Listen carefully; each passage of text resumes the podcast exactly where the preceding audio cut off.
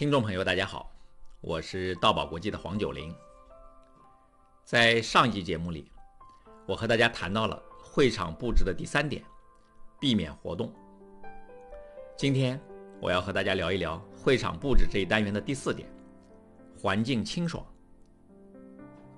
在前面的节目中，我提到过美国著名的传道师亨利·毕丘牧师。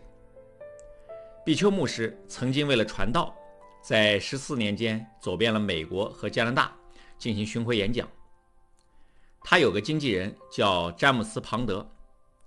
每次毕丘牧师演讲之前，庞德在信徒到场之前，必定会认真检查会场的光线、座位，还有会场的温度和通风情况。这个人呢是退伍下来的陆军上校，脾气很大。喜欢大吼大叫。如果会场温度太高，空气不流通，他又打不开窗子，他就会拿起一本书向窗户砸过去，把玻璃打得粉碎。他说：“我相信，对于一位传道者来说，仅次于上帝恩典的最佳事物，就是氧气。会场的通风和温度是会场准备中很重要的一项内容。”会场温度太高，会令听众昏昏欲睡，也会让演讲者感到燥热；会场温度低，又会让听众感到冷，身上不自在。最近我们在多伦多上过的一次课，场地温度就有些低。一开始我还没太在意，但是学员们上了一会儿课，大家都感觉到有些冷，纷纷把脱掉的外套又穿上。我以为是室外天气降温幅度比较大，周末大楼可能不供暖气造成的。后来我检查了一下教室的暖气和空调，发现我们租用的教室用的是电暖气，而电暖气上的开关都放在了一档上，所有的电暖气都处在关的状态。我立刻调高了开关档位，暖气开始工作了。过了一会儿，教室的温度上来了，大家感觉舒服了。学员们也就安心上课了。在十多年前，我有一位学员是做暖通工程的，他和我提到，他们曾经为国家的一个大会堂二期工程改造做了空调通风工程。他说，这个大会堂的会场空间实在太大了，对于温度和通风，一般的空调满足不了。温度调节和通风是采用从地下通道抽空气的方式来实现的。这个会堂主要承接国家级的大型会议，对于温度的控制要求很高。在温控室还特别贴了一张纸条，上面写了一些国家领导人比较适宜的温度，以供工作人员在调控会堂温度时做参考。可见，会场温度在会场安排中是非常重要和专业的一项工作。作为演讲者，必须要了解这方面的知识。如果感觉会场的空气不流通，温度不适宜，要请工作人员调整一下，以确保会场有新鲜的空气、适宜的温度。另外，关于讲台的布置和背景也是不可忽视的。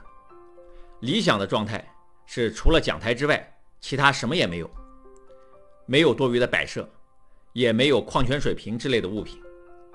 总有好心人会给你摆上水、杯子等物品。其实讲台上。不应该有任何吸引听众注意的东西，在演讲者的后面和两边也不要有任何东西。我经常请工作人员把给我准备的椅子搬走，因为我一般呢是站着讲课，不需要椅子。那椅子呢就没有用，它摆在那里就成了多余的东西。多余的东西都要清除。讲台背景和两边都要清清爽爽。有时候一些东西会出现在演讲台后面。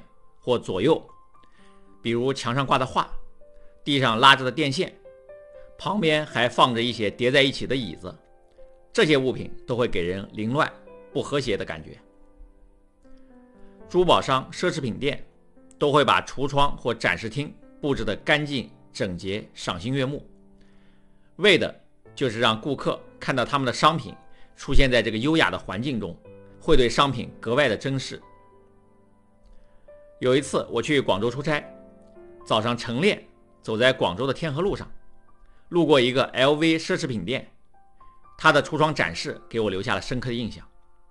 在一个大大的橱窗里，在蓝色的背景布上，只放着一只粉红色的 LV 包，一只射灯从橱窗顶上往这只包上打上一束光。陈列如此简单，但是这样的展示却让这只包在橱窗中非常的醒目，也吸引了我这个过路客的目光。而橱窗外面，一位清洁工正在为这个本身已经很干净的橱窗擦玻璃。我相信，这可能是他每天清晨都要做的事。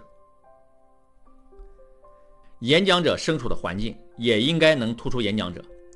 理想的背景是一块深色的幕布就可以。其他什么东西都不要，要让背景干净、整洁、高雅。毕丘牧师在谈到演讲环境的布置时说：“演讲中最重要的东西就是人。”到今天为止，会场布置这一单元就全部和大家分享完了。我们来总结一下，它们分别是：一、聚拢听众；二、光线充足。三、避免活动；四、环境清爽。好，今天的节目就到这里。有意愿参加线上与线下演讲训练的朋友，可以搜索微信公众号“道宝国际”，或添加道宝客服微信“道宝九零”来了解详细的演讲培训信息。大爱能言，善道为宝。我们下一集节目再见。